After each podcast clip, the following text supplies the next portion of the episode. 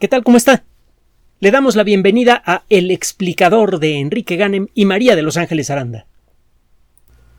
Hace algunas décadas, en México y en otros países del mundo, fueron eliminadas algunas materias que se enseñaban regularmente en eh, las escuelas primarias y secundarias. Se les consideraba poco importantes, poco trascendentes, eh, esto fue consecuencia en buena medida de adoptar una perspectiva empresarial práctica para la enseñanza. ¿Para qué le enseñamos a la gente cosas como ética, como civismo, historia o música? ¿De qué le sirve? En la práctica, ¿de qué sirve saber eso? ¿Sabe? Cuando uno estudia historia de la ciencia y la historia de la tecnología, queda muy claro que muchas veces las cosas más inútiles son las que se vuelven más trascendentes. Aunque a veces es necesario esperar un tiempo largo para darse cuenta del por qué. La mecánica cuántica, por ejemplo, cuando nació era la cosa más absurda e inútil del planeta y ahora genera pues, bastante más del 30% del Producto Interno Bruto del mundo.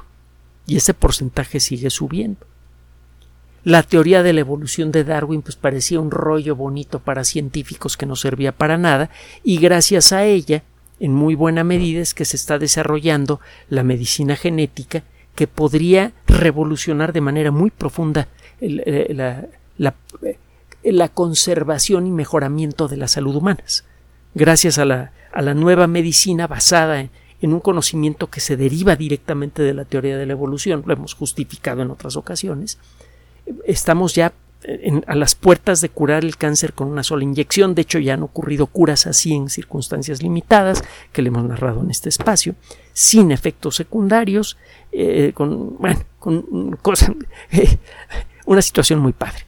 Este, se, se habla ya de la posibilidad seria. De hecho, ya se empiezan a hacer los primeros experimentos para eliminar defectos genéticos en adultos, no solamente en, embriones, como sucede en la película Gata, sino en adultos.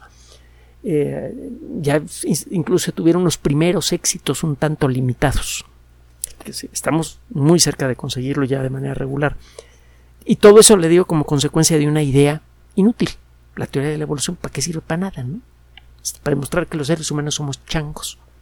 Bueno, pues hay unos que basta con verlos para darse cuenta y no es necesario leer el libro de Darwin, que por cierto es muy bonito, sobre todo si se apoya en el Internet para que vea que está hablando Darwin. Se convierte en una aventura leer ese libro. Bueno, eh, igual que el diario de un naturalista, que es otro libro de Darwin, también es delicioso, pero bueno, ¿qué, le puedo decir si son ángeles y yo somos biólogos, verdad? Bueno, el caso, y si le gusta la naturaleza, lea esos libros y, acompáñese del Internet y vea los nombres de las especies y los lugares que narra Darwin para que se eche un viaje por el mundo natural. Es algo muy bonito. Bueno, pero vamos a hablar el día de hoy. ¿Para qué sirve estudiar historia? ¿Para qué sirve estudiar ética? Otro día lo vamos a justificar. ¿Para qué sirve estudiar civismo? También otro día lo vamos a justificar, aunque debería ser obvio en esta sociedad tan civilizada en la que vivimos. ¿Para qué sirve estudiar música? Mire, en lugar de que se lo diga un servidor, vamos a invitarle a que busque una revista científica, de a verdad, una, una revista que publica trabajos de investigación de frontera en el mundo de la educación, que se llama Educational Studies estudios educacionales, en una traducción literal al español. Eh, el eh, primero de noviembre de 2022 recibieron los editores de esta revista un artículo eh, con algunas cosas muy interesantes relacionadas con estudios estadísticos y la educación musical. El artículo fue aceptado el 25 de febrero de 2023, después de que hubo allí un, un jaleo entre los editores, como siempre sucede en el mundo de la ciencia, oye, pues no me gusta esta coma aquí, esta, esta tabla no es muy clara, corrígele esto, cámbiale otro, justifícame esto de aquí. Una vez que los autores y los editores, que son expertos en la materia, se pusieron de acuerdo, aceptaron para publicación el trabajo el 25 de febrero de 2023 y fue publicado en línea el 28 de junio de este año. y está por salir en papel. El trabajo fue realizado por un equipo de investigación turco dirigido por la doctora, espero pronunciar correctamente su nombre, Aisha Akin. ¿Qué es lo que hizo este equipo de investigación? Lo que hizo fue realizar un metaestudio con datos de 55 estudios realizados a lo largo de más de 50 años. Bueno, 50 años más o menos, 1975 a 2022, poquito más o menos. Este grupo de investigación hizo lo que se está haciendo mucho ahora en el mundo de la ciencia. Se han realizado tantos trabajos científicos en distintos rincones del mundo de la ciencia, con datos buenísimos, obtenidos con técnicas muy avanzadas que permiten evitar errores, etcétera, etcétera. Y esos datos no solamente sirven para el estudio en donde, para los cuales fueron recabados, pueden servir para otros estudios también. Entonces hay investigadores que toman los datos de muchos estudios diferentes sobre un tema que les interesa y hacen un análisis estadístico sobre esos datos y sacan conclusiones. Como es un estudio de, eh, basado en datos de otros estudios, a esto se le llama un metaestudio. Bueno, el trabajo de la doctora Akin, del Departamento de Ingeniería de Software de la Universidad Antalya Belek, en Turquía, involucró analizar los datos de 55 estudios entre 1975 y 2022, la mayoría de ellos, y que involucran a casi datos obtenidos de 78 mil personas jóvenes desde el jardín de niños hasta estudiantes universitarios. ¿De qué se trata el estudio? Tiene tiempo que parece muy claro que para aprender matemáticas conviene tener algo de música en la cabeza. Cuando usted habla con una persona que, entiende bien las matemáticas, el primer adjetivo que le viene a, la cabeza a la mayoría de las personas que, que están congraciadas con las matemáticas es belleza. Antes que cualquier otra cosa, las matemáticas son bellas. Por otro lado, de todas las artes, la más accesible, la más popular, la más accedida en todo el planeta es con mucho la música. La música de alguna manera nos conecta directamente con el concepto de belleza, con todas sus, sus uh, enormes variaciones. La música, cuando funciona bien, involucra conceptos como la armonía. Estos conceptos tienen una base matemática muy clara. Desde la Grecia antigua sabemos que para que dos sonidos suenen de manera agradable, deben tener una cierta relación numérica en las frecuencias que representan cada sonido es generado por una oscilación del aire regular. Eh, el sonido que llamamos do, por ejemplo, puede involucrar una X cantidad de olitas de aire por segundo que golpean contra nuestros oídos. Si usted toma ese dato, el número de olitas por segundo que está asociado a un cierto tono de sonido, y, y le va poniendo números a todos los tonos de los distintos sonidos que puede producir un arpa, por ejemplo, encontrará que ciertos, ciertos juegos de frecuencias cuando suenan al mismo tiempo producen una sensación eh, concordante, agradable, y otras producen sensaciones discordantes. La armonía o la falta de armonía en el sonido tiene una representación matemática. Hay una cierta relación entre la belleza armónica de la una, una cierta relación, una relación profunda entre la, la belleza armónica de la música y las matemáticas. Bueno, ya en la práctica se ha intentado de muchas maneras diferentes intervenir con música para mejorar la educación en matemáticas. Debe usted saber que probablemente la materia que más horror causa a muchas personas, desde las más jóvenes hasta las que ya están en la universidad, son las matemáticas es uno de los principales atorones que tienen muchos estudiantes a lo largo de, los años que pasan en una escuela. Muchísima gente tiene problemas con las matemáticas. Muchos abandonan los estudios por las matemáticas o los ven retrasados por las matemáticas. Eh, eh, mucha gente eh, huye de las matemáticas y busca carreras universitarias, por ejemplo, que cuando menos en apariencia no tengan nada que ver con las matemáticas y se llevan unos chascos espantosos. he comentado que en mi caso, en la primera generación en la carrera de biología, cuando, cuando yo entré, pues tenía muchísimos compañeros y para el siguiente semestre muchos de ellos habían desaparecido, porque resulta que muchos de ellos se habían metido a la biología huyendo de las matemáticas y así lo dijeron públicamente. Nos preguntaron, oye, ¿tú por qué te metiste a biología? Pues por tal, tal, tal, tal. Y muchos decían, no, pues es que yo con las matemáticas no me llevo bien y por eso me metí a esta carrera. no sé a dónde fueron a parar. Los primeros dos semestres involucran cursos de cálculo diferencial integral, ecuaciones diferenciales y ese tipo de monerías. Bueno. Entonces, las matemáticas, eh, la enseñanza de las matemáticas es uno de los problemas más graves que hay en muchos ambientes educativos del planeta. En todo el mundo se tienen problemas con la enseñanza de las matemáticas, en mayor o menor grado. Y se ha encontrado que las matemáticas se pueden enseñar mejor cuando se involucra algo de música de alguna manera. Por ejemplo,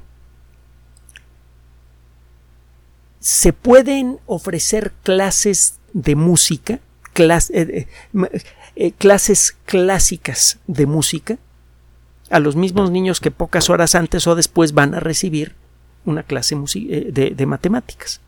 En estas clases ah, canónicas de música se enseña pues, que la notación musical, que si esta es una redonda, que si esta es una negra, que si esta es una corchea y una semicorchea. Hay una relación matemática entre ellas dos corcheas tienen la misma duración que una negra y dos negras tienen la misma duración que una redonda. Eh, este tipo de relaciones matemáticas ayuda, por un lado, a que los muchachos y, y muchachas que están estudiando entiendan qué significan las manchas en un pentagrama y por otro lado, instintivamente aprenden a manejar fracciones, que es uno de los primeros problemas eh, con los que se enfrentan las personas que tienen problemas con matemáticas. Entonces se, se han intentado a lo largo de los años en muchos países diferentes intervenir con música de tres maneras diferentes para mejorar la enseñanza de las matemáticas. Una es poner una clase de música los niños, cuando mucho, y las niñas aprenden a cantar y ya, y a seguir un pentagrama. Existe un segundo nivel, enseñarles a tocar un instrumento. Entonces los niños y las niñas forman bandas, aprenden a tocar algunas piezas musicales en conjunto, y eso requiere de una, eh, una mayor coordinación, el desarrollo de ciertas habilidades eh, motrices, aprender a mover los deditos sobre la flauta, por ejemplo, y también aprender a contar de manera más precisa. Y eso luego les sirve para las clases de matemáticas. Y lo tercero que se ha intentado es mezclar música cuando se, están cuando se dan las clases de matemáticas. Por ejemplo, utilizar eh, palmadas que representan sonidos musicales, tomar alguna pieza musical, seguirla dando palmadas y utilizar el cambio de ritmo de las palmadas para que los, ah, las niñas y los niños aprendan a identificar fracciones cuando se acelera el ritmo porque están utilizando palmadas más cortas. Son tres tipos de intervenciones diferentes. Dar clases de música como se daban antes, con pentagramas, y aprender a cantar un poquito, dar clases de música un poco más avanzadas, tocando instrumentos o mezclar las clases de música con las clases de matemáticas de manera creativa y asociar directamente conceptos de música con conceptos básicos de eh, aritmética, incluyendo fracciones y ese tipo de cosas. Estos investigadores entonces toman datos generados por 78.000 estudiantes entre 1975 y 2022 y encuentran una cosa interesantísima. resulta que las personas, los estudiantes que tomaron clases de música como las de siempre, con pentagrama y, aprendiendo a solfear, mejoraron en, promedio, no todos, ¿eh? pero en promedio, mejoraron sus calificaciones en un 58%. Hubo una mejora pequeña o, grande, pero una mejora mm, mm, verificable en más de la mitad de las muchachas y muchachos que estudian matemáticas y al mismo tiempo que tienen una clase de música. Los muchachos y muchachas que estudiaron música en forma un poco más avanzada, que, que tenían clases donde aprendían a tocar un instrumento y a tocar en conjunto y a formar una banda, y que luego tenían clases de matemáticas, mejoraron en promedio sus calificaciones en un 69% y aquellas personas a las que se les dieron clases de matemáticas en donde se utilizaba la música en forma activa para ejemplificar algunos conceptos, mejoraron sus calificaciones en un 73%. Esto de mejoraron es la mejoraron un poquito o la mejoraron mucho. Aquí no, no, no hay, e, en este primer estudio no hay una medida muy clara, no se puede establecer una medida muy clara de qué tantos puntos mejoró la calificación de la gente que se sometía a estos estudios, pero lo cierto es que la gente que estudia música, sobre todo en los primeros años, en general le va mejor con las matemáticas o no le va tan peor. Considerando que las matemáticas son la base de prácticamente cualquier carrera universitaria de, eh, de índole técnica, ingenierías, arquitectura, ciencias, incluso medicina. Muchas de las disciplinas que por mucho tiempo parecían no tener nada que ver con las matemáticas ahora dependen de ellas para funcionar. Otro día vamos a platicar de la relación que hay entre las matemáticas y la medicina, la práctica de la medicina todos los días. Así que lo que demuestra este estudio, en pocas palabras, es que el haber eliminado a la música del currículum educativo sobre todo en los años tempranos, en la primaria y en la secundaria, es uno de los errores colectivos más grandes que se han cometido, cuando menos en lo que a la educación de los niños se refiere, niños y niñas. Como le decía hace un rato, lo que parece ser inútil resulta ser extraordinariamente valioso. El tener un dominio aunque sea básico de las matemáticas es fundamental vaya para que no le tomen a uno el pelo cuando le están dando el cambio en una tienda. El tener un dominio básico de las matemáticas puede hacer la diferencia entre poder terminar unos estudios universitarios o quedarse a la mitad del camino. Y eso, desde luego, tiene consecuencias enormes, por un lado, en la vida individual de los estudiantes y, por otro lado, en la calidad general de la capacidad que tiene la población de un país para resolver sus propios problemas. Quizá, como consecuencia de este tipo de estudios, sería bueno que nos pusiéramos a pensar de nuevo en qué es útil y qué es inútil, qué es deseable y qué es indeseable. Un sistema educativo que no tiene algo de música no puede esperar producir estudiantes que tengan un conocimiento suficientemente armonioso como para que les sea útil a ellos y a la sociedad en la que viven. Gracias por su atención. Además de nuestro sitio electrónico www.alexplicador.net, por sugerencia suya tenemos abierto un espacio en Patreon, el explicador Enrique Ganem, y en PayPal, el explicador patrocinio por los que gracias a su apoyo sostenemos este espacio. Puede usted descargar gratuitamente estos audios en formato MP3 en Spotify y en iTunes como El Explicador sitio oficial y en SoundCloud como El Explicador y con formato de video en YouTube en El Explicador sitio oficial.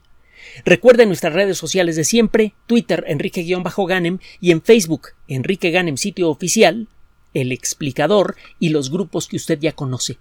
Finalmente, el explicador siempre somos María de Los Ángeles Aranda y Enrique Ganem. Gracias.